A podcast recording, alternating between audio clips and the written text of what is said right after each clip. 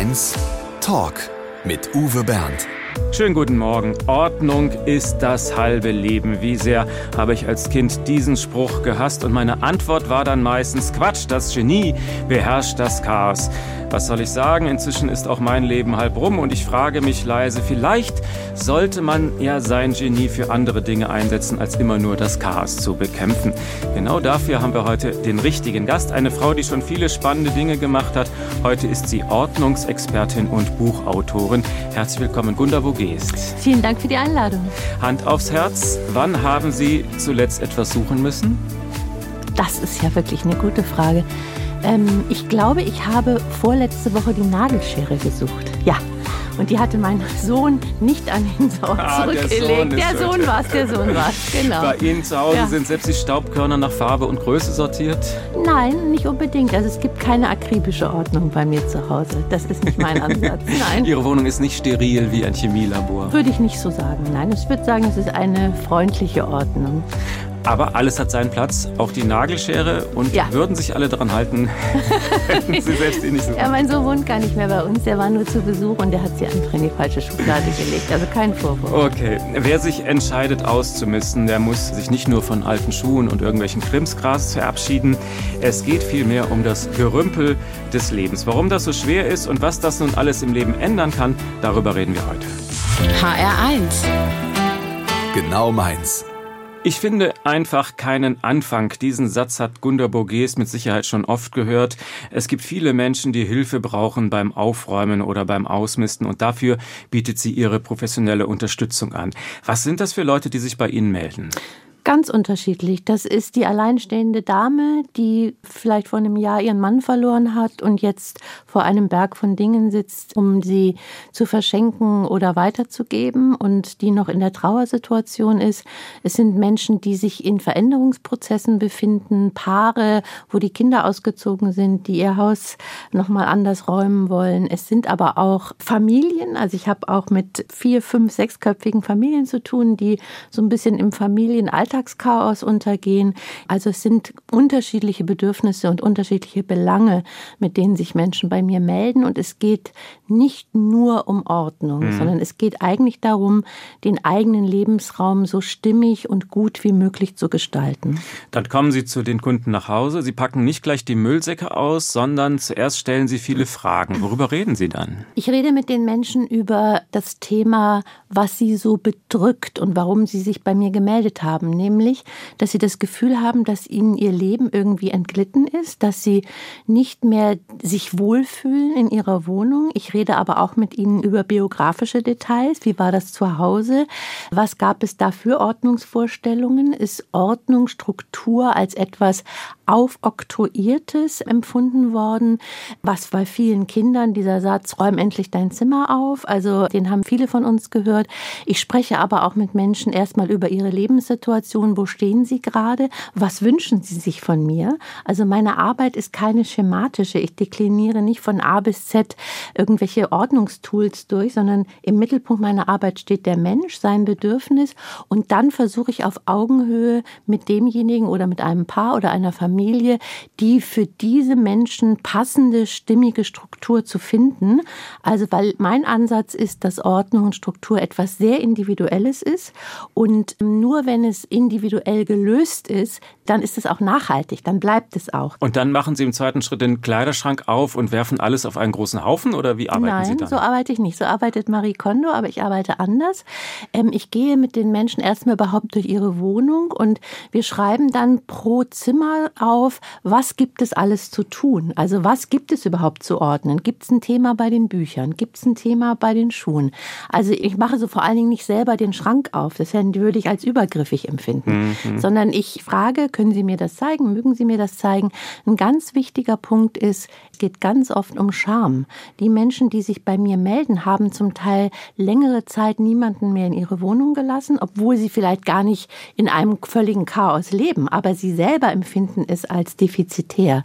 Das heißt, diese Schamsituation ist immer etwas, mit der ich konfrontiert bin und da versuche ich sehr vorsichtig zu sein und auch sehr wertschätzend und es ist auch so, dass alles, was mir die Menschen erzählen, bleibt bei mir. Also ich habe quasi eine Art selbst auferlegtes Arztgeheimnis, weil das muss ein sicherer Raum sein, in dem sich Menschen öffnen können. Wie oft hören Sie den Satz, ach, das kann man doch vielleicht noch brauchen, das behalte ich noch, ja? Es gibt so drei Blockadesätze, das kann man doch noch mal gebrauchen, das habe ich geschenkt bekommen und das hat mal viel Geld gekostet und dann spreche ich über diese einzelnen Sätze, wo die herkommen und auch äh, natürlich kann man Dinge noch mal gebrauchen. Es ist nur eine Frage des Maßes und des Platzes. Wie überwinde ich dann die Angst vorm Wegwerfen? gibt es mehrere, ich würde sagen, Etappenschritte. Erstmal zu gucken, was fällt mir leicht. Also sind es die Putzmittel, die ich gut aussortieren kann? Sind es die Reiseführer oder ist es vielleicht die Bettwäsche? Also mit etwas anzufangen, einer Kategorie, die tatsächlich nicht emotional aufgeladen ist. Ich rate dazu, dass man sowas wie Fotos, Erinnerungen und auch Papierkram eher ans Ende des Prozesses mhm. stellt. Also man beginnt mit etwas, was einem leicht fällt und trainiert quasi seinen Aussortiermuskel. Gunda Borgest in HR1. Sie hat schon zwei Bücher geschrieben über dieses Thema. Das neueste ist das große Aufräumbuch für die ganze Familie. Das Chaos im Kinderzimmer ist ja auch in vielen Familien ein heikles Thema. Darüber reden wir in der nächsten halben Stunde. Wie kommt jemand auf die Idee, das Aufräumen zum Beruf zu machen? Vielleicht finden wir ja einen Impuls in der Kindheit von Gunda Burgest. Da gibt es eine Besonderheit. Sie sind als Säugling zur Adoption freigegeben worden. Sind Sie da in einem eher ordentlichen Haushalt aufgewachsen oder in einem unordentlichen? Meine Adoptiveltern waren relativ ordentlich, aber meine Mutter ähm, hat zum Beispiel, wenn ich Lust hatte, ich hatte als Kind immer schon Lust, was zu räumen und da zu strukturieren.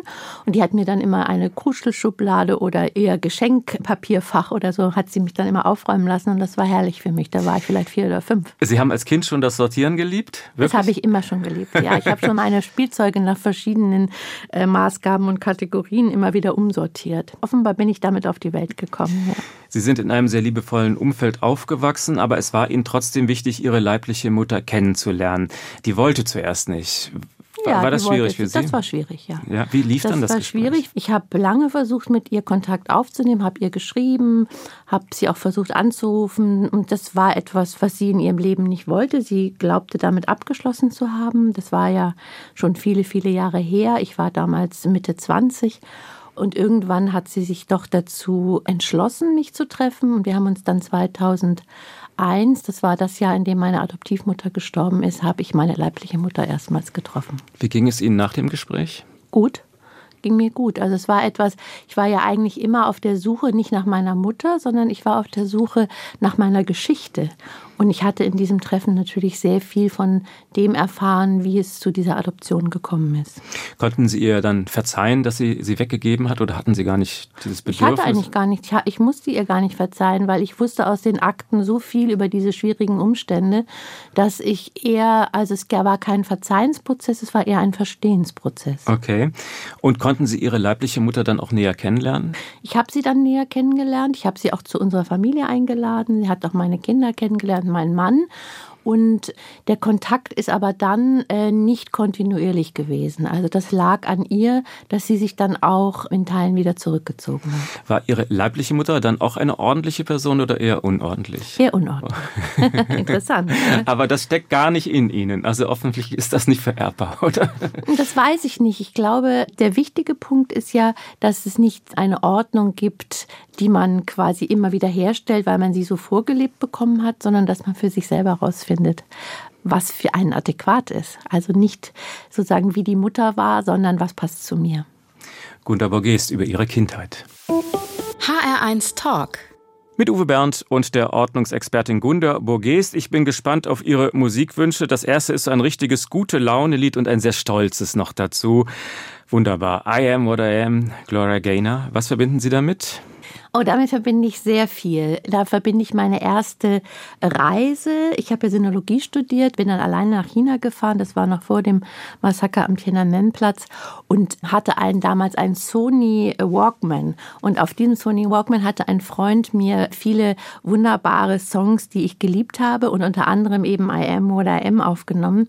Und das begleitet mich, ähm, also dieses Lied ist etwas, ja, ein Gefühl von Aufbruch, von Freiheit, von Selbstbestimmung und natürlich auch mit vielen, vielen Erinnerungen, was diese China-Reise angeht, verknüpft. Dann hören wir das jetzt. Vielleicht passt das ja auch gut zum Ausmisten. Ich werfe alles weg, was mich belastet und finde mich selbst. Gloria Gaynor für Gunda Borgest.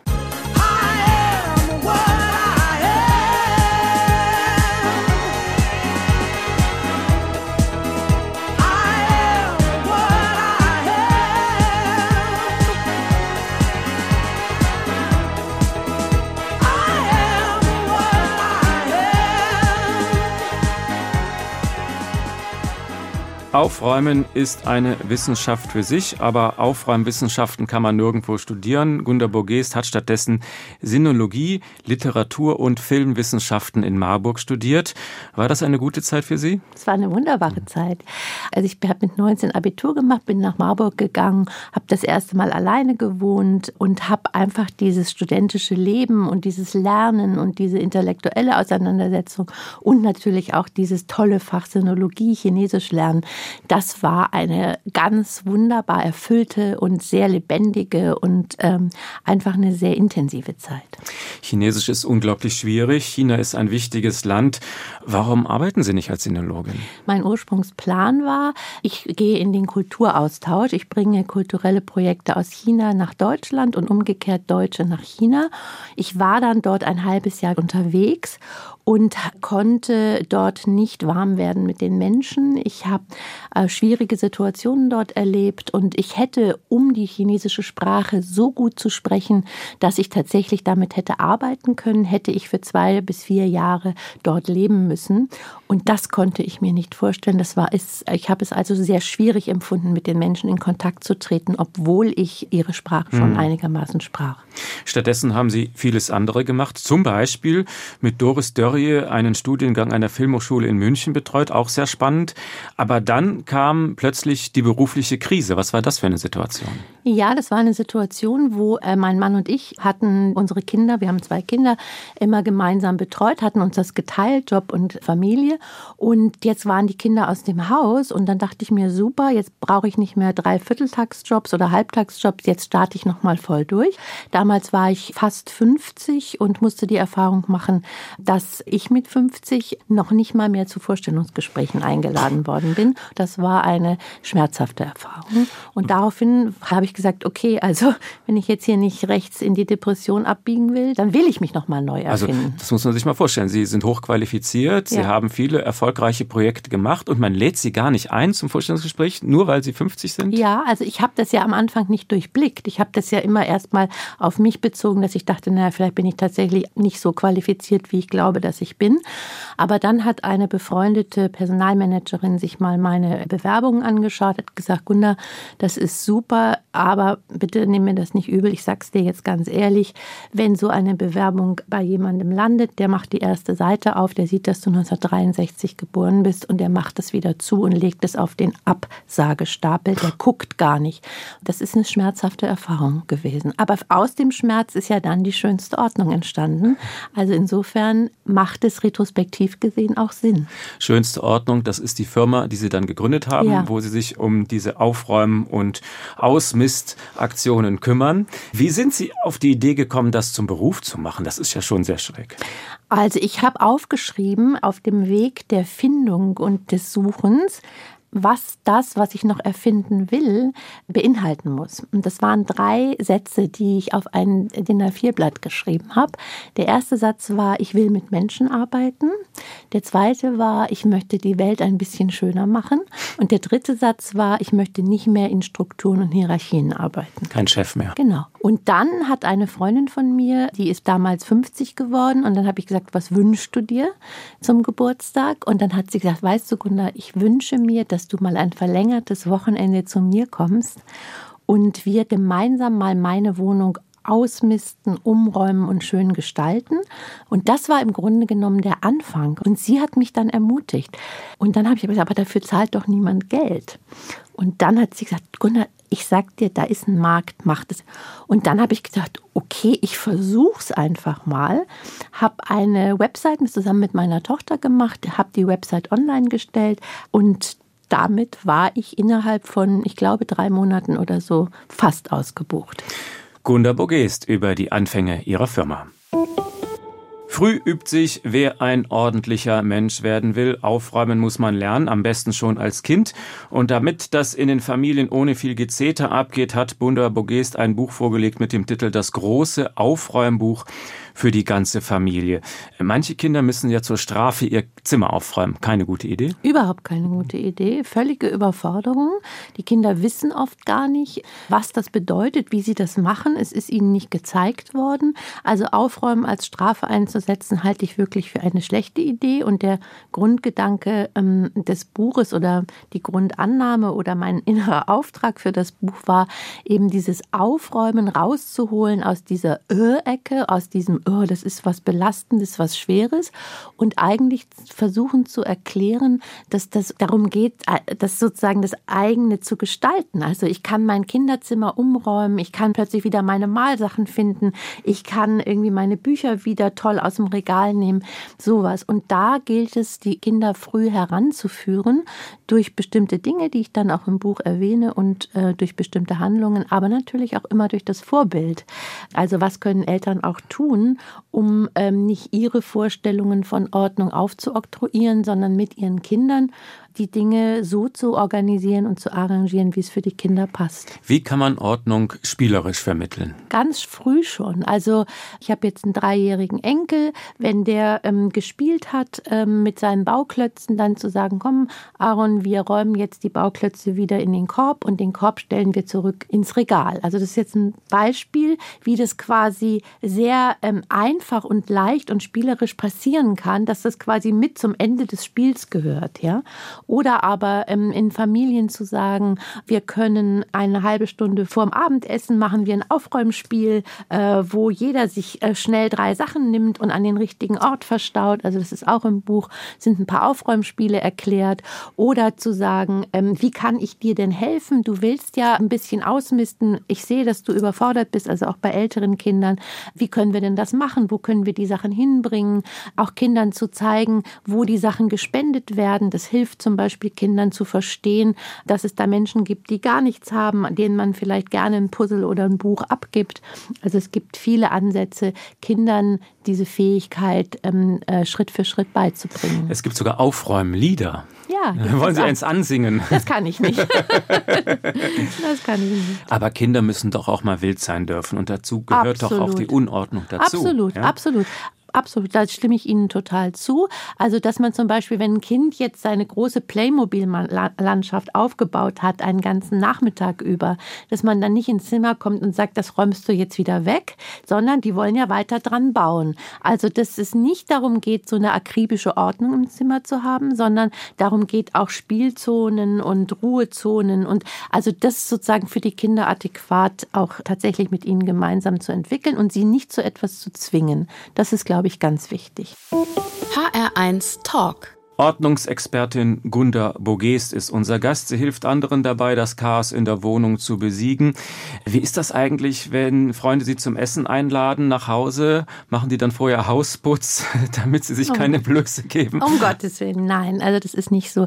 Ich gehe nicht mit dem, ich sage jetzt mal, professionellen Ordnungsexpertinnenblick in die Wohnungen meiner Freunde oder der meiner... Das sagen Sie denen, aber... Nein, nein, nein. Also die denken das dann doch. Nein, also es gibt schon glaube ich, einen kleinen also meine Freunde sagen dann ja, ähm, du Gunda, bei mir ist aber jetzt heute nicht, sage ich, du, ich bin doch nicht die Ordnungspolizei.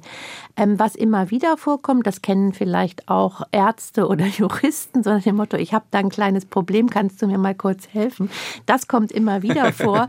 Dieses, äh, du, kannst du mir mal beim Stauraum einen Tipp geben? Oder du, bei mir liegt immer so viel Zeitung rum, hast du da eine Idee? Also wenn mich jemand fragt, dann sage ich was dazu. Aber ansonsten muss man keine Scheu haben, dass ich jetzt da mit meinem, mit meinem Arbeitsblick durch die privaten Wohnungen gehe. Gleich füllen wir ganz aufgeräumt den HR1 Fragebogen aus. Hm. Gunda Bogest ist eine diskrete Person. Sie bekommt beim Aufräumen fremder Wohnungen viele private und auch intime Dinge zu sehen. Wir wollen jetzt den Spieß umdrehen und ein paar private Dinge bei ihr rauskitzeln und dabei hilft uns wie immer der HR1 Fragebogen. Mein schönstes Privileg als Ordnungsexpertin ist, Menschen tief zu begegnen. ein halbes Pfund Butter kostet ungefähr. 2,30 Euro. Von meinen Kindern habe ich gelernt, Tolerant und entspannt zu sein. mein Lieblingsessen. Rosenkohl. Zuletzt geklaut habe ich. Ich wüsste nicht. Am meisten auf die Palme bringt mich. Obigkeit. Glück bedeutet für mich. Verbunden sein mit den Menschen, die ich liebe. Bereut habe ich. Einige Streitigkeiten mit meiner Familie. Ich würde gerne mal einen Abend verbringen mit. Barack Obama. Mein größter Flop war. Eine völlig gescheiterte Urlaubsreise. Wohin ging's, wenn ich fragen darf? Es war nach Italien und es war ein fürchterliches Haus und es waren Kakerlaken im Haus und wir haben uns also ja extrem unwohl gefühlt und uns gefragt, wie konnten wir sowas auswählen. Das war ein Desaster. Der Glaube. Also ich würde sagen, ich bin nicht religiös, also ich bin aus der Kirche ausgetreten, aber ich habe, glaube ich, eine spirituelle Ader oder ich glaube, dass es etwas gibt, was größer ist als wir selbst. Ich habe Angst vor. Dass meinen Kindern etwas geschieht und dass diese Welt, die so in großer Not ist, weiter hinabstürzt in den Abgrund. Meine Steuererklärung. Fällt mir schwer. da, es gibt wenig, wo ich prokrastiniere, aber da tue ich es. Sie auch, Sie auch. Okay. Und da holen Sie sich dann Hilfe. Ich bereite die Unterlagen vor und dann habe ich einen Steuerberater, der sie ähm, für mich tatsächlich dann durchgeht und die Sachen einreicht.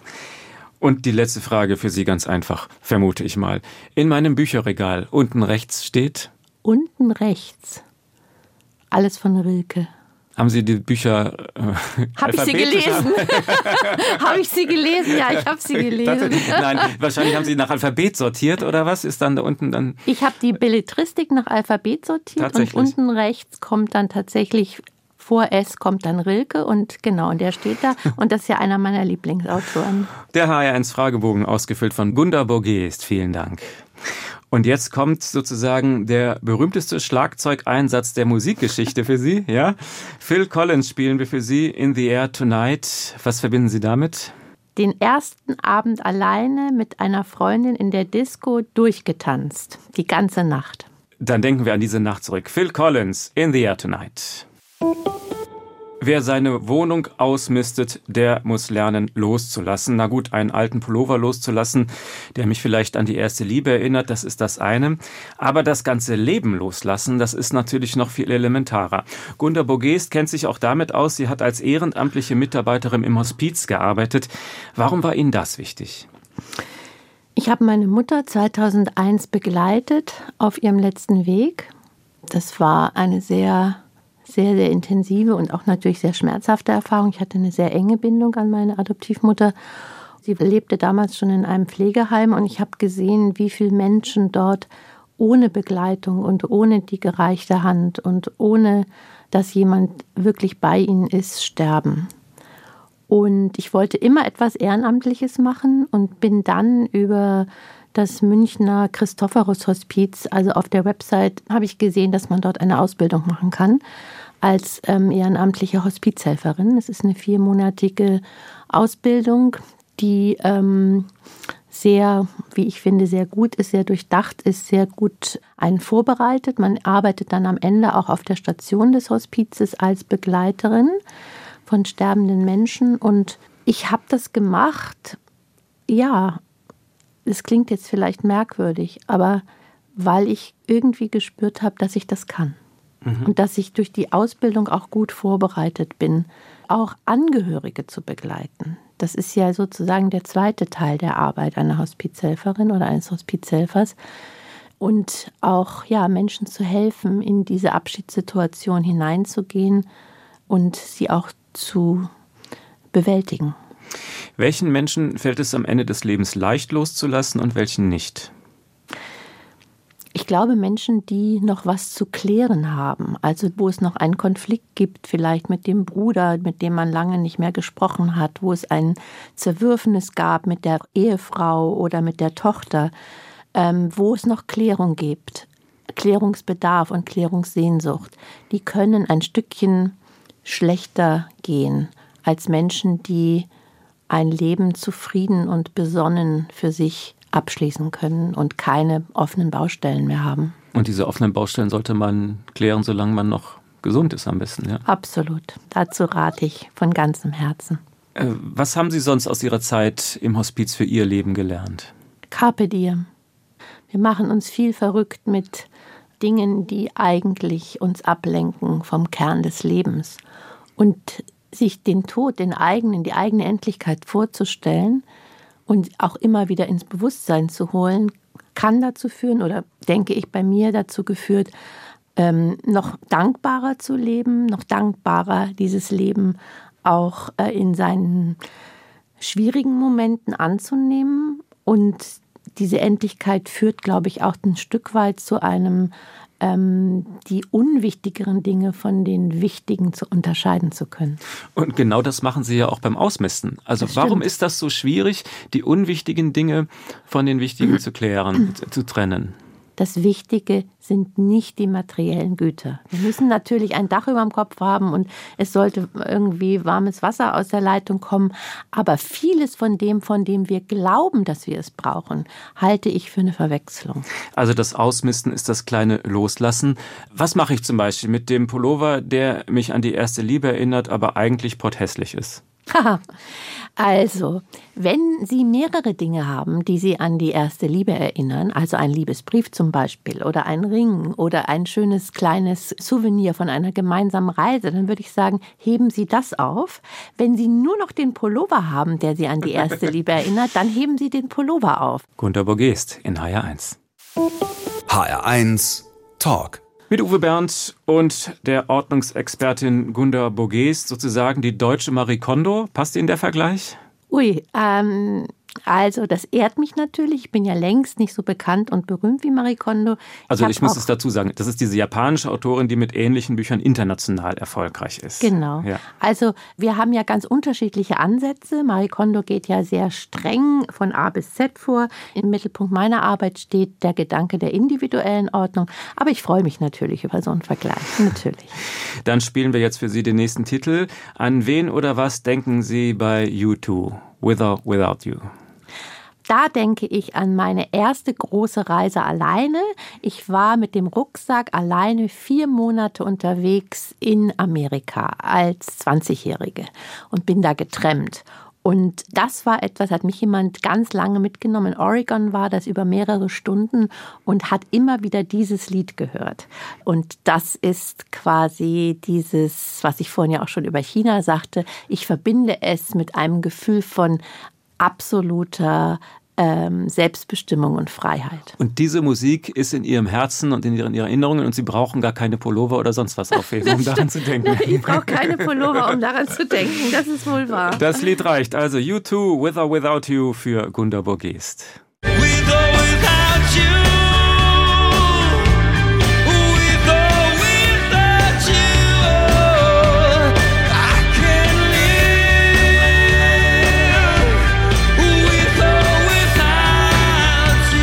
Angeblich besitzt jeder Mensch in Westeuropa durchschnittlich 10.000 Dinge. Klingt unglaublich viel. Ich frage mich, wie die Zahl zustande gekommen ist. Aufräumexpertin Gunda Bogest, haben Sie mal nachgezählt?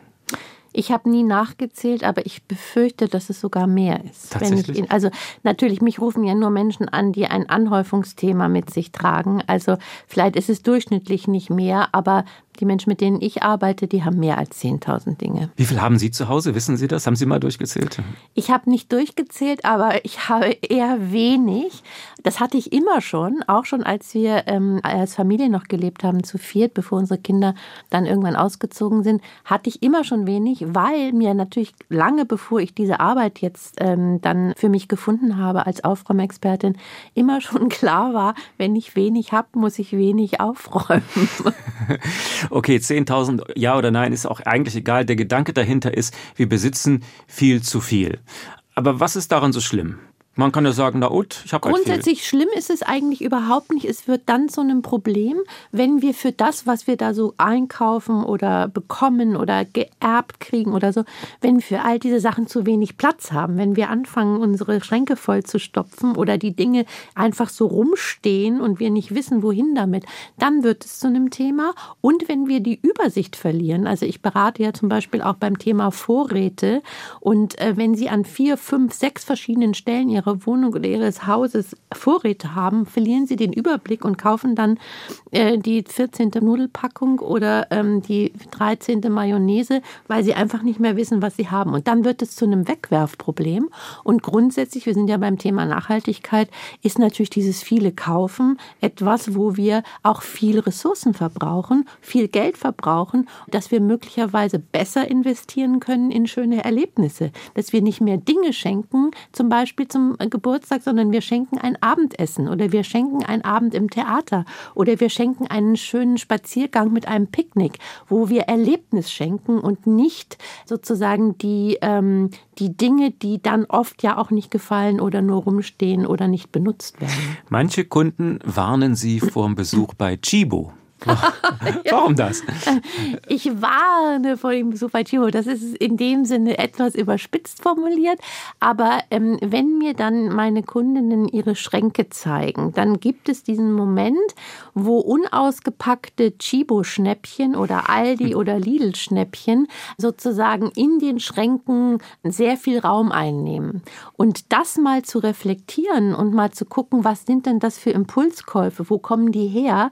Wie unter unterliege ich da vielleicht auch der Schnäppchenkultur im Hinblick auf, das nehme ich jetzt mal schnell mit, das kann ich bestimmt irgendwann gebrauchen. Ich appelliere oder ich versuche zu ermutigen, darüber nachzudenken, woher diese ähm, ja, dieses Ich nehme das mal eben mit, obwohl man es vielleicht gar nicht braucht. Das ist halt so dieses kurze Glücksgefühl, wenn man was gekauft hat. Wie kommt man von diesem Konsumrausch runter? Indem man sich überhaupt erstmal über die Verwechslung klar wird. Also ähm, das meiste, was wir unnötig kaufen, jetzt, das ist jetzt eine steile These, aber ich sage es jetzt mal trotzdem, kommt aus einem Mangelgefühl. Ich will sozusagen damit irgendein Loch stopfen. Ich fühle mich in meiner Arbeit nicht gesehen oder ich habe irgendwie Ärger äh, mit dem Nachbarn oder sonst irgendwas und ich kann das nicht lösen. Also suche ich mir quasi die schnelle Beute, die schnelle, ähm, das schnelle Glück. Aber jeder von uns weiß ja auch, dass das nicht lange anhält. Also wenn das iPhone dann drei Wochen alt ist oder die neue Jacke im Schrank hängt und gar nicht angezogen wird, wir merken, da stellt sich so ein schales Gefühl ein. Also es ist fürs kurzfristige, ich würde es gar nicht Glück nennen, sondern für die kurzfristige Befriedigung sind diese Impulskäufe und Frustkäufe ein, ähm, ein verstehbarer Moment. Auf Dauer machen uns die Dinge aus meiner Sicht wenig glücklich. Gunter Borgest in HR1. Wir haben heute viel über das Ordnung halten geredet. Viele machen ja so die Erfahrung, aufräumen, das ist so frustrierend wie eine Frühlingsdiät. Erst hat man Erfolge, nach vier Wochen sieht es aus wie vorher. Gunter Borgest, was machen die falsch? Also meine Vermutung ist, dass sie zu sehr sich an Ordnungsprinzipien abarbeiten, die Sie irgendwo gelesen haben? Zu viele Ordnungsbücher gelesen. Möglicherweise oder zu viele YouTube-Videos gesehen, wie so ein Kleiderschrank aussehen muss. Meine Erfahrung ist, wenn das, was man an Ordnung und Struktur und an auch wie die Wohnung insgesamt aussieht, wenn man das so etabliert, dass es zu einem wirklich passt, also nicht mit einem, das muss jetzt so aussehen wie bei Nachbar X oder wie bei Schwester Y, sondern wenn man sich es wirklich aus sich heraus entwickelt, dann ist es stimmig und dann ist es nachhaltig und dann bleibt es, wenn es zu dem Menschen passt. Dann kann man die Ordnung auch aufrechterhalten. Okay, also wenn ich mir jetzt vornehme, ab morgen wird alles besser. Wo fange ich mit an, damit man sich nicht überfordert? Gehen Sie durch Ihre Wohnung, schreiben Sie alles auf, was Sie ändern möchten, welche Etappen, welche Kategorien Sie aussortieren möchten, was Sie auch sonst noch ändern möchten. Möchten Sie einen größeren Esstisch haben? Möchten Sie ein Bild woanders aufhängen oder überhaupt aufhängen? Schreiben Sie all das auf. Geben Sie diesen Etappen eine ungefähre Zeit. Wie lange brauche ich, um meine Schuhe auszusortieren? Schreiben Sie vielleicht eine Stunde hin. Und dann gucken Sie in Ihren Kalender, wie Sie diese Etappen da unterkriegen. Da rate ich dazu, einmal in der Woche drei Stunden Oder wenn Sie mehr Zeit haben, auch zweimal in der Woche drei Stunden. Und wenn Sie dann eine Kategorie geräumt haben, bringen Sie das, was Sie aussortiert haben, sofort weg aus Ihrer Wohnung. Und dann stellt sich ein sehr ermutigendes Befreiungsgefühl ein, was Sie zur nächsten Etappe trägt. Und bitte lassen Sie sich mit dem Prozess Zeit. Machen Sie keine Aktionen wie ähm, ein Wochenende das ganze Haus.